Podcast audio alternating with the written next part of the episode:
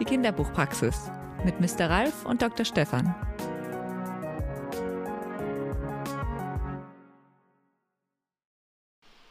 So, da ist die Inventur endlich auch mal durch.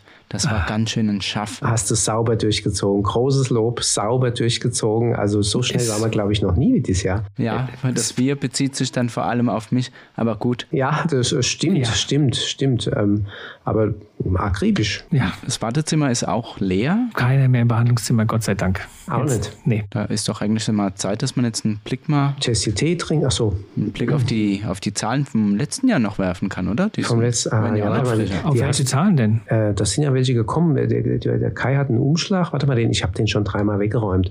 Warte mal, wo war der denn? Ich habe den noch gar nicht aufgemacht. Hast du den schon aufgemacht? Hast du, du hättest den ja aufmachen können. Ich habe den nicht gesehen. Ja, Moment, hier, hier liegt er doch. Ist doch alles jetzt ordentlich und hier steht's auch. Da wurde verglichen vom Börsenverein des deutschen Buchhandels die Buchmarktzahlen 2021 verglichen mit dem Vor-Corona-Jahr 2019 und da haben wir ein äh, deutliches Plus und das ist vor allem getrieben vom Kinderbuch. Das sind nämlich mehr als 9% im Plus. Also das Ach. sind doch ganz tolle Nachrichten. Hier sehe ich es, 9,4% steht da. 9,4%, das kann sich sehen lassen. Also besser als die anderen Warengruppen, muss man sagen. Besser als die Belletristik, besser als Sachbuch und so weiter. Ja. Das ist schon was. Hm.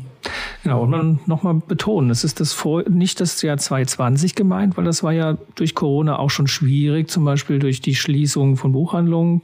Gab ja mehrmals Lockdowns, wo alles nicht so einfach war, wo man sehr schnell Lösungen finden musste. Da haben wir aber auch Zahlen gegenüber von 20 20 sehe ich hier, da sind guck, 4,4 Prozent mehr. Also im vergangenen Jahr, also 2021, mhm. immerhin 4,4 Prozent. Und das ist auch ein Plus. Genau, also man kann sagen, das Kinder- und Jugendbuch ist gut durch die Corona-Krise geraten und hat äh, durch die Bank immer Plus, mit Plus abgeschlossen.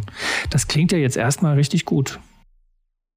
Könnte man jetzt eigentlich sagen, zufrieden? Die Frage wäre jetzt, an was liegt das eigentlich? An was liegt es, dass es so gut gelaufen ist? Einfach die Kinder hatten viel mehr Zeit, die konnten lesen, lesen, lesen, wird man sich ja vorstellen, oder? Ja, und an J.K. Rowling liegt es doch bestimmt und an Marc-Uwe Kling und an der Schule der magischen Tiere. Das sind Bestseller, das ist gar Stimmt. keine Frage, dass die gut gelaufen sind. Guinness Buch ähm, der Rekorde, das war auch. Und mhm. ja, ich glaube, wenn man die Schule der magischen Tiere, wenn man die zusammenzieht, ähm, jo, stehen die auch, müssten die ziemlich weit oben stehen. Das, ja, ja, ja. alle, alle Drecks Tagebuch ist auch noch mit dabei. Ja, die ganzen Greg Rupert und, und ja, ja. die ganzen Greg-Bände, also alles, was bei Baumhaus äh, in dieser Richtung, die sind auch weit oben. Ja, aber das ist es nicht alleine, denn ähm, es gibt bei dieser Warengruppe gibt's ja Kinder- und Jugendbuch, ah, gehört auch Spielen und Lernen dazu als Unterwarengruppe. Und Spielen und Lernen war oder ist auch immer noch sehr gefragt, weil mit Schule, äh, trotz Präsenz, Nicht-Präsenz, äh, diesem Hickhack hin und her, da ist viel, viel ähm, immer noch abgefordert worden, äh, wo, ja, aber gut, auch da die Frage, wer kauft, das ist natürlich eine bestimmte Schicht, die kauft. Mhm. Also es ist das, was so schön Nachmittagsmarkt heißt. Das sind diese ganzen Sachen, wo Kinder dann mit Arbeitsheften, mit Informationen, mit Materialien, die ihnen beim Unterricht helfen sollen, natürlich noch ein bisschen aufbereiten, was in den Schulen auch nicht vor Ort in Präsenz stattfand. Also wahrscheinlich die bildungsbeflissenen Eltern, die da eingekauft haben. Ich glaube kaum, ja. dass ein Kind in die Buchhandlung rennt und sagt, ich möchte mal ein Arbeitsheft kaufen. Bestimmt nur mit Auftrag. Manchmal, wenn es zu äh, Klassenarbeiten und Klausuren geht, dann, dann, sieht man die manchmal an diesen Ecken, ja. auch in großen Buchhandlungen, da äh, tummeln die sich. Das mhm. gibt's schon. Ja. auch in diesen Zeiten. Ja gut, aber das ist jetzt ein sagen wir mal, Umsatzbringer, der ein bisschen davon profitiert, dass ähm, die Schulen teilweise ihre, die Kinder ins Homeschooling schicken mussten und dass dann Eltern dabei waren. Aber das klingt natürlich auch so, dass da viel Engagement der Eltern notwendig ist. Und das hat man ja nicht bei allen Kindern. In der Tat nicht. Wenn ich mir auch so angucke hier, jetzt gucke ich gerade mal bei den Bestsellerlisten, ähm, da ist auch viel Wissen dabei. Also Guinness äh, World Records Buch, Pokémon, das große Lexikon, ähm, Tiptoy, wir entdecken die Dinosaurier. Ähm, und die ganzen sieht meine, meine da, da ist einiges dabei. Wundervolle Welt der Tiere. ähm, also da ist Uhr und Zeit, äh, wundervolle Welt der Sterne und so. Da ist schon viel äh, Wissen, was vermittelt mhm. wird. Ja. Oder auch beschäftigen die Kunst des Zeichnens für Kinder hier bei von Frech Verlag. Also da sind ähm, Beschäftigungsbücher, die, ja, wo man was genau. lernt. Ähm, das ist schon auch immer mit gut dabei. Mhm.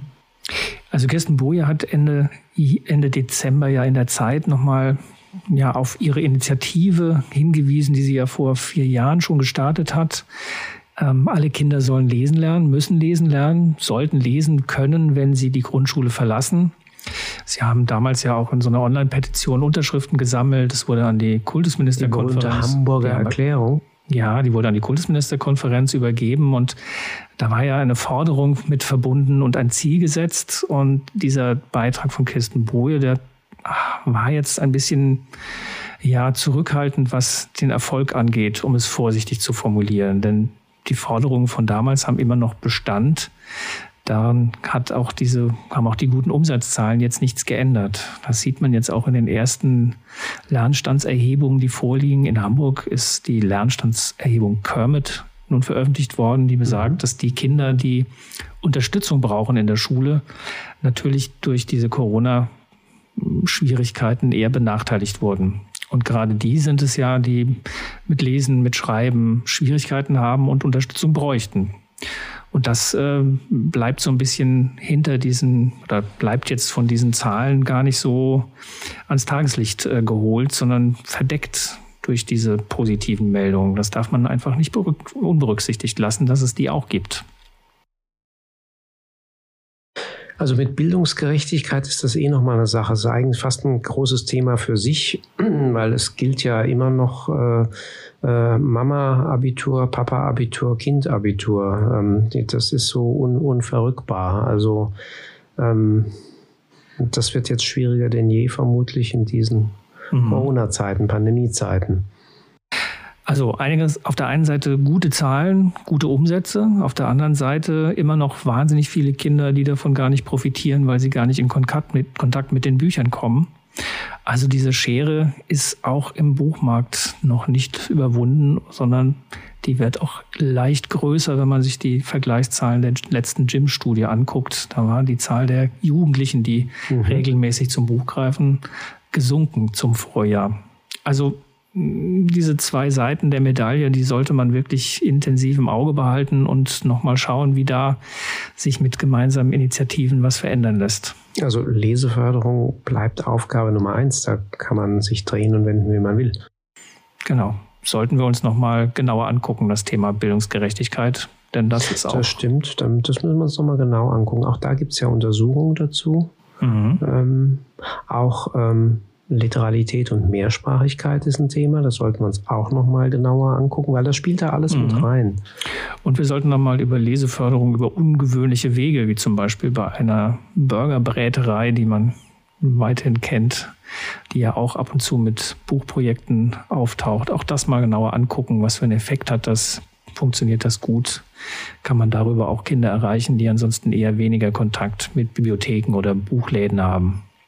Also, ja da haben wir schon ähm, einiges. Aber du, für heute, ähm, wir sind fertig. Wir müssen ja auch mal heim.